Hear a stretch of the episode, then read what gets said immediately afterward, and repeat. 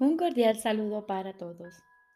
Hoy continuamos leyendo la clarificación de términos del libro Un curso de milagros. Epílogo y parte final. Jesús nos dice, no olvides que una vez que esta jornada ha comenzado, el final es seguro.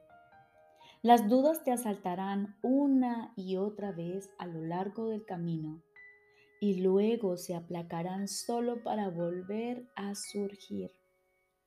El final, no obstante, es indudable. Nadie puede dejar de hacer lo que Dios le ha encomendado que haga. Cuando te olvides de esto, recuerda que caminas a su lado con su palabra impresa en tu corazón. ¿Quién puede desalentarse teniendo una esperanza como esta? Ilusiones de abatimiento parecerán asaltarte, pero aprende a no dejarte engañar por ellas. Detrás de cada ilusión está la realidad y está Dios. ¿Por qué querrías seguir esperando por esto y sustituirlo por ilusiones cuando su amor se encuentra tan solo cuando su amor se encuentra tan solo un instante más allá en el camino donde todas ellas acaban? El final es indudable y está garantizado por Dios. ¿Quién se detendría ante una imagen inerte cuando un paso más allá, el más santo de todos los santos, abre una puerta inmemorial que conduce más allá del mundo? Tú eres un extraño aquí, pero le perteneces a aquel que te ama como Él se ama a sí mismo. Solo con que me pidas que te ayude a hacer rodar la piedra ello se hará conforme a su voluntad. Nuestra jornada ya ha comenzado. Hace mucho tiempo que el final se escribió en las estrellas y se plasmó en los cielos con un rayo de luz brillante que lo ha mantenido a salvo en la eternidad a lo largo del tiempo y que aún lo conserva inalterado, imperturbable e inmutable. No tengas miedo. No hemos hecho más que reanudar una vieja jornada que comenzamos hace mucho tiempo, pero que aparenta ser nueva. Hemos reanudado nuestra jornada por la misma senda que estábamos recorriendo antes y en la que por un tiempo nos perdimos. Y ahora intentamos recorrerla de nuevo.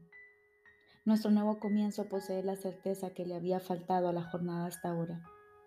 Levanta la mirada y contempla su palabra entre las estrellas, donde Él ha escrito tu nombre junto con el suyo. Levanta la mirada y halla tu infalible destino que el mundo quiere ocultar, pero que Dios quiere que veas. Esperemos aquí, en silencio, y arrodillémonos un instante en agradecimiento hacia aquel que nos llamó y nos ayudó a oír su llamada. Luego, levantémonos y recorramos con fe el camino que nos conduce a Él. Ahora estamos seguros de que no caminamos solos, pues Dios está aquí y con Él todos nuestros hermanos. Ahora sabemos que jamás volveremos a enviar, a extraviarnos.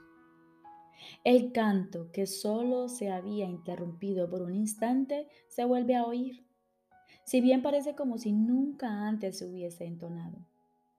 Lo que aquí ha empezado ganará fuerza, vida y esperanza, hasta que el mundo se detenga por un instante y olvide todo lo que el sueño de pecado hizo de él.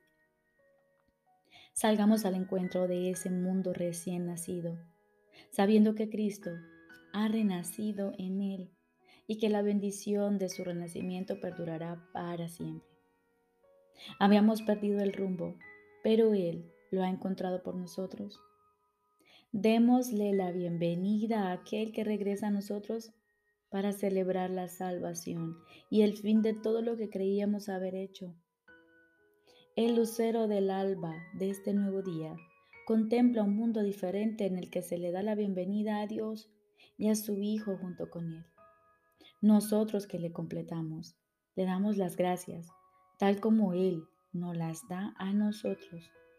El Hijo reposa y en la quietud que Dios le dio, entra en su hogar y por fin está en paz.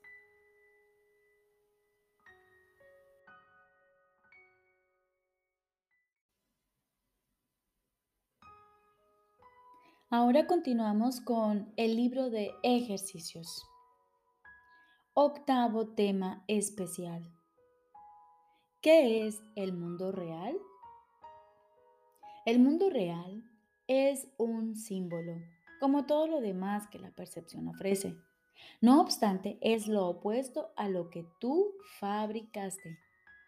Ves tu mundo a través de los ojos del miedo, lo cual te trae a la mente los testigos del terror. El mundo real solo lo pueden percibir los ojos que han sido bendecidos por el perdón, los cuales, consecuentemente, ven un mundo donde el terror es imposible y donde no se puede encontrar ningún testigo del miedo. El mundo real te ofrece una contrapartida para cada pensamiento de infelicidad que se ve reflejado en tu mundo, una corrección segura para las escenas de miedo y los clamores de batalla que pueblan tu mundo. El mundo real muestra un mundo que se contempla de otra manera, a través de los ojos serenos y de una mente en paz. Allí solo hay reposo. No se oyen gritos de dolor o de pesar, pues allí nada está excluido del perdón. Y las escenas que se ven son apacibles, pues solo escenas y sonidos felices pueden llegar hasta la mente que se ha perdonado a sí misma. ¿Qué necesidad tiene dicha mente de pensamientos de muerte, asesinato o ataque? ¿De qué puede sentirse rodeada sino de seguridad, amor y dicha? ¿Qué podría haber en ella que en ella quisiese condenar? ¿Y contra qué querría juzgar? El mundo que ve emana una mente que está en paz consigo misma. No ve peligro en nada de lo que contempla pues es bondadosa y lo único que ve es bondad. El mundo real es el símbolo de que al sueño de pecado y culpabilidad le ha llegado su fin y de que el Hijo de Dios ha despertado. Y sus ojos, abiertos ahora, perciben el inequívoco reflejo del amor de su Padre, la infalible promesa de que ha sido redimido. El mundo real representa el final del tiempo, pues cuando se percibe, el tiempo deja de tener objeto. El Espíritu Santo no tiene necesidad del tiempo una vez que éste ha servido el propósito que Él le había asignado. Ahora espera un solo instante más para que Dios dé el paso final y el tiempo desaparezca, llevándose consigo la percepción y dejando solamente a la verdad que sea tal como es. Ese instante es nuestro objetivo, pues en él yace el recuerdo de Dios. Y al contemplar un mundo perdonado, Él es quien nos llama y nos viene a buscar para llevarnos a casa, recordándonos nuestra identidad, la cual nos ha sido restituida mediante nuestro perdón.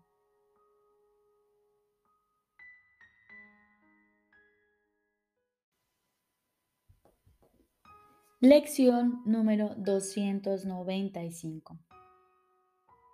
El Espíritu Santo ve hoy a través de mí.